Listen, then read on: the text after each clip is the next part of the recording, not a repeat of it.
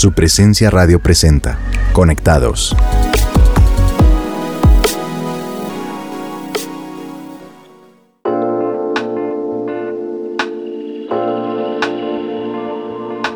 Hola, hola, qué gusto saludar de nuevo a todos nuestros oyentes en esto que se llama Conectados de su presencia radio. Y no podría estar en mejor compañía. Bueno, no puedo dejar de lado a Juan Camilo que está en el Control Master, pero no es tan guapo como mi esposa que me acompaña hoy. Hola, qué gusto saludarlos a todos y muchas gracias por tantas flores, amor. Bueno, para iniciar, quiero decirles que toda la Biblia es espectacular. Es decir, es la palabra de Dios que fue entregada a los hombres y cuando leo los evangelios encuentro momentos increíbles cuando Jesús está hablando e interactuando con las personas. Es Dios hecho hombre, hablando a gente común, enseñándoles cosas todo el tiempo. Esto para mí es increíble, ¿no te parece? Wow, así es. Hay uno de esos momentos en Marcos 6:34 que dice, cuando Jesús salió de la barca, vio a la gran multitud y tuvo compasión de ellos, porque eran como ovejas sin pastor. Entonces comenzó a enseñarles muchas cosas. Imagínate haber estado ahí y poder saber qué cosas Jesús les enseñó ese día. Si hubieras estado ahí, ¿qué le hubieras preguntado a Jesús, Javi? Dios santo, ¿qué hubiera preguntado yo? Bueno, yo creo que le hubiera preguntado cómo lograr que tanta maldad se termine. ¿Y tú qué le hubieras preguntado? No, ya con esa pregunta digo no, o sea, no, ¿qué le preguntaría yo? Uy, no, de verdad, es difícil, eh, o sea, no, yo quedaría muy embelesada mirándolo como no, yo me siento como María, entre Marta y María, creo que en ese momento me quedaría como María, sí, dime tú, ay, yo me quedo aquí sentada a tus pies escuchándote. Bueno, quizás no sabemos qué tanto les enseñó Jesús ese día o qué le pudieron preguntar, pero lo que sí sabemos es que después de esa jornada larga Jesús les tenía preparado algo bien especial a sus discípulos. Sí, si seguimos leyendo Marcos 6, dice que al atardecer los discípulos se le acercaron y oiga, le dijeron, este es un lugar alejado y ya se está haciendo tarde.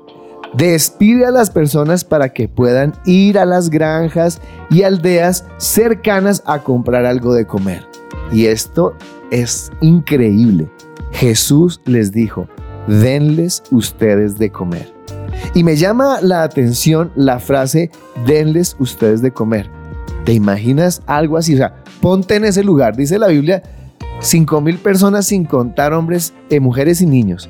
Y Él les dice, denles de comer.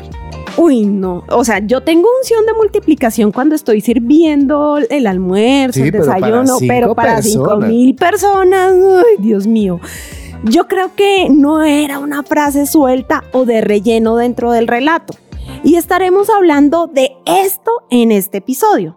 Mientras empezamos, escuchemos el cover de la canción Giré en la voz de Henry y Tutti de su presencia. Nada podría ser para que me ames más. No depende de mí, mis errores no te decepcionarán. Un trofeo no es necesario para agradarte a nada puedo hacer para que me ames más. Aún en la tormenta no me ahogaré. Oiré tu voz en el viento alrededor llamándome. Cruzarías las aguas para salvarme. Hoy más que nunca sé que cerca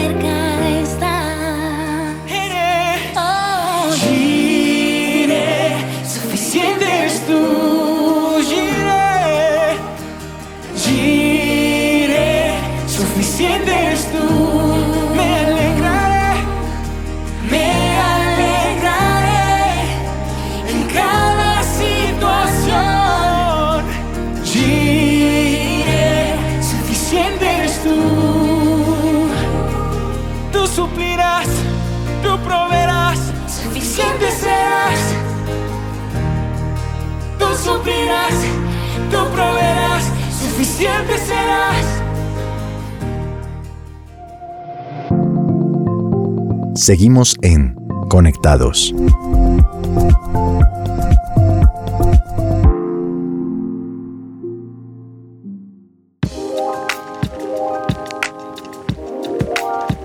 Wow, estamos de regreso en Conectados con nuestro tema del día.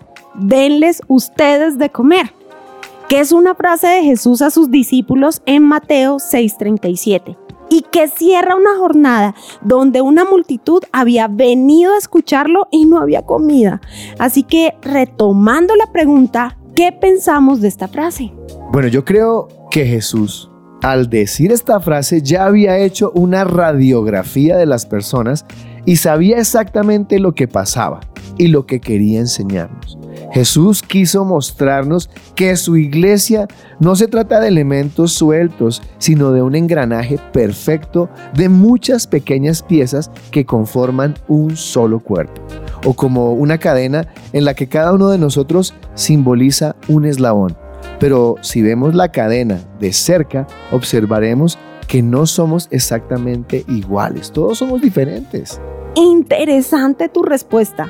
Ahora escuchemos la respuesta de los discípulos a la pregunta de Jesús en Marcos 6, 37, 38. ¿Con qué? Preguntaron. Tendríamos que trabajar durante meses para ganar suficiente a fin de comprar comida para toda esta gente. Yo creo que esta sería la respuesta de muchos de nosotros. Pero leamos lo que Jesús le responde. ¿Cuánto pan tienen? preguntó. Vayan y averigüen. Y aquí viene otra interesante frase de Jesús al decirle a los discípulos, vayan y averigüen. ¿Qué quería Jesús con esto, Javi? No sé, o sea, es que es increíble ponerse uno en este lugar y no sé, pero ¿qué, ¿qué tenía Jesús en su cabeza en este momento? ¿Qué quería? Yo creo que Jesús quería que ellos fueran y vieran lo que él ya había visto antes. Que se dieran cuenta del estado de cada persona que estaba dentro de esa multitud a su alrededor. Habían enfermos, cansados, con hambre, desanimados, sucios, con ropas trajinadas. Y con esto Jesús nos está llamando hoy a levantar los ojos y quitarlos de ese estado ensimismado que tenemos sobre nuestras propias necesidades y darnos cuenta que alrededor hay gente con necesidades tal vez mayores que las de nosotros. Pienso en la frase, vayan y averigüen. Jesús me enseña a no juzgar tan rápido el presente de otro y más bien conocer el contexto y las razones de su situación. Seamos intencionales en conocer y ser sensibles a la necesidad del otro. Ser intencionales es intentar ver más en lo profundo de las personas. En resumidas cuentas, es caminar entre las personas con los ojos abiertos y escuchando al Espíritu Santo. Totalmente de acuerdo contigo. No sé si los oyentes también, pero sigamos con la historia en el versículo 38, 41. Esto se pone cada vez mejor. La Biblia dice, ellos regresaron e informaron. Mira esta parte que ellos traen. Tenemos cinco panes y dos pescados. Entonces Jesús les dijo a los discípulos que sentaran a la gente en grupos, así que se sentaron en grupos de 50 y de 100. Jesús tomó los cinco panes y los dos pescados, miró hacia el cielo y los bendijo. Luego, a medida que partía los panes en trozos, se los daba a sus discípulos para que los distribuyeran entre la gente también dividió los pescados para que cada persona pudiera tener su porción. En esta parte se destaca la frase, tenemos cinco panes y dos pescados, porque simboliza lo que tenemos en nuestras manos para dar. Simboliza mi bondad puesta en movimiento y empoderada por Dios para cubrir la necesidad de otros. Tal vez escuchando esto en este momento creemos que no tenemos lo que alguien necesita que le demos, pero la verdad es que sí tenemos mucho que dar. Los malos dedican su vida a poner en práctica su maldad. Pero muchas veces los buenos no ponemos nuestra bondad en acción. Y continuando con esta historia en Marcos 6 del 42 al 44 dice, todos comieron cuanto quisieron y después los discípulos juntaron 12 canastas con lo que les sobró de pan y pescado. Un total de 5 mil hombres y sus familias se alimentaron. La palabra todos significa que los discípulos también comieron. Incluso Jesús también debió haber comido. Esto quiere decir que tu necesidad no va a quedar en el olvido cuando te mueves hacia la necesidad de otros. Significa que tu necesidad también será suplida por el mismo poder que se movió a través de ti para ayudar a otro. ¡Wow! Esto es rayadorcísimo. Significa que al fortalecer un eslabón débil, todos nos hacemos más fuertes. Significa que si uno es bendecido, todos somos bendecidos. Que si uno gana, todos ganamos. Y que si uno cae, todos en cierta forma perdemos. Es decir, la iglesia tiene que ser un lugar que levanta y auxilia al caído. Y nunca, pero nunca se alegra en la desgracia o en el pecado de nadie.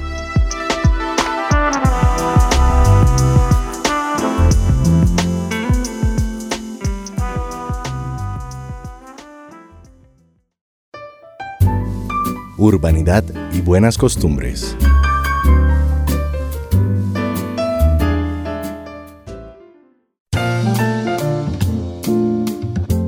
Bienvenidos a la sección de Urbanidad y Buenas Costumbres, donde te invitamos a hacer una pausa para ponerle buena actitud a tu día. Ay, qué orgulloso me siento de ser un buen colombiano. ¿Recuerdas esa frase? Qué orgulloso me siento de ser colombiano. Muchas veces expresamos este sentimiento con más facilidad cuando nuestra selección de fútbol gana un partido o si algún colombiano es reconocido en el deporte, la literatura o incluso en la farándula. Si te menciono la palabra Colombia, ¿en qué piensas? Quizás en unas vacaciones inolvidables que tuviste en la playa, o recuerdes alguna canción, un aroma, una comida o incluso alguna experiencia que te traiga buenos recuerdos. Sin duda alguna, Colombia es un país maravilloso, con suelos abundantes, rodeada por dos océanos, con una de las biodiversidades más grandes del mundo, cientos de tradiciones culturales y una deliciosa gastronomía. También es un país lleno de personas amables y trabajadoras que nunca se dan por vencidas. Pero si te preguntara cuáles son los deberes que como colombianos tenemos que cumplir para demostrarle respeto a nuestro país, tal vez tu respuesta no sea tan clara. La urbanidad de Carreño nos habla de los deberes que tenemos con nuestro país. Entre esos deberes se encuentra el cumplir con las leyes y respetar a las autoridades, como también cuidar los bienes públicos y pagar nuestros impuestos. Por último, como colombianos tenemos la responsabilidad de orar por nuestro país. Debemos orar por nuestros líderes gubernamentales, religiosos y militares, así como también por nuestros deportistas y ciudadanos destacados en el mundo. De esta manera sería más sencillo enfocarnos en cómo podemos cuidar y servir a nuestro país, especialmente en los tiempos difíciles, en lugar de solo criticar lo malo y pensar en qué nos puede ofrecer el país a nosotros. Amar a Colombia es comprometernos con la ciudad donde vivimos, es botar la basura en su lugar, es hacer siempre lo correcto, es apreciar a nuestros amigos y vecinos, siendo serviciales y sin esperar nada a cambio. Amar a Colombia es trabajar con integridad, buscando siempre el bien común. Yo soy Camila Corredor y en esta sección de urbanidad seguiremos recordando los buenos modales para no perder las buenas costumbres.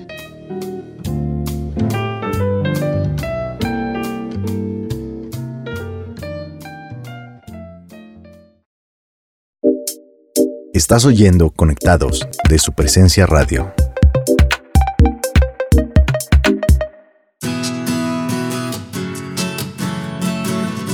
Bueno, y nos encontramos aquí ya llegando al final de Conectados de su presencia radio y este programa de verdad que está muy, muy interesante, no se lo puede perder y si puede compártalo con muchas otras personas. Hablando el día de hoy del significado que encierra la frase de Jesús, denles ustedes de comer. Y ahora queremos dejarte unas ideas para que puedas ser parte de los que bendicen dando de comer a otros y a su vez recibas parte de esa misma bendición. Recuerda que una cadena es tan fuerte como su eslabón más débil. Asimismo el cuerpo de Cristo, que somos todos. Deberíamos preocuparnos por levantar y fortalecer a los eslabones débiles para cada día ser una cadena más fuerte. Sé consciente de que alrededor de tu dolor hay personas pasando también dolor, que alrededor de tu enfermedad también hay personas enfermas, alrededor de tu desierto también hay muchas otras personas viviendo su propio desierto. Y esto te hace vivir con el concepto de reino, de cuerpo y de iglesia todo el tiempo en tu cabeza. Y no como si fueras una isla aparte. Muchas veces lo mejor que le podemos dar a otros es no darle lo que creemos que se merece. Cambia el día de alguien y ese alguien conocerá a aquel que le cambiará la vida.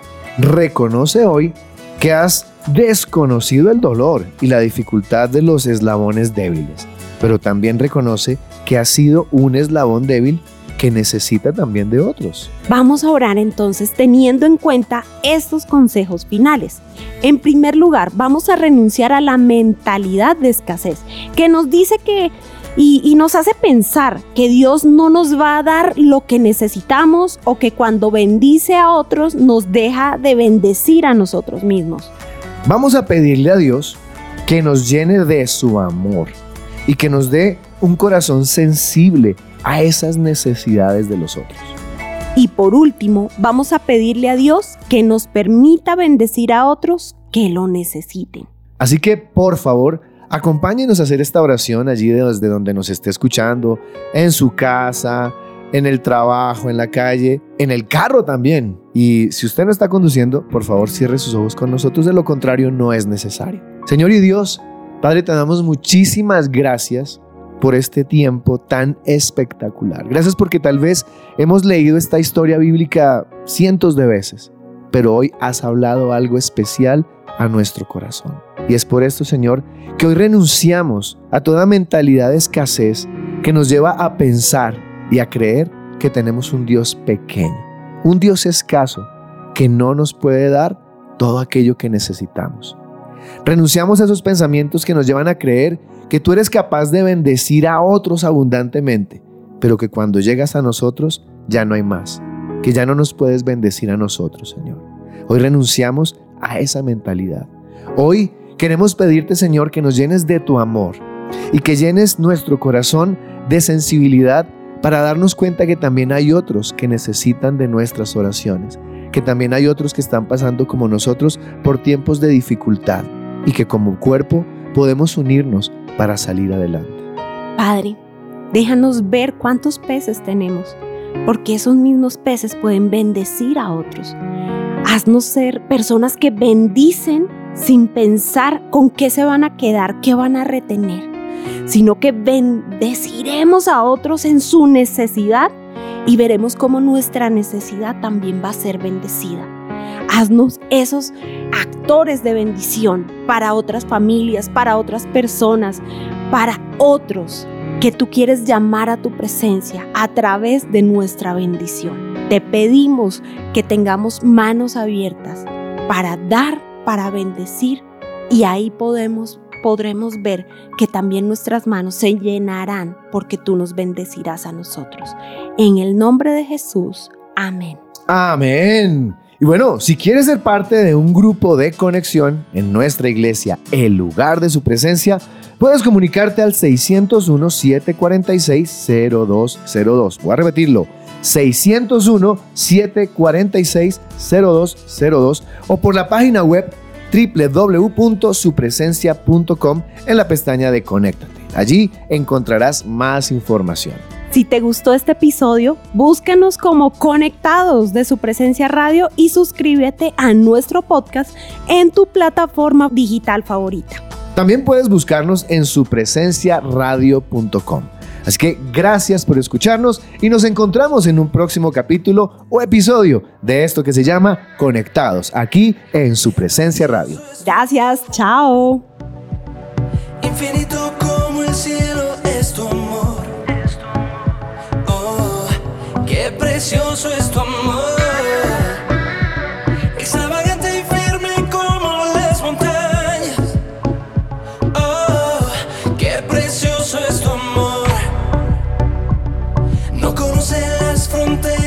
Es tu amor.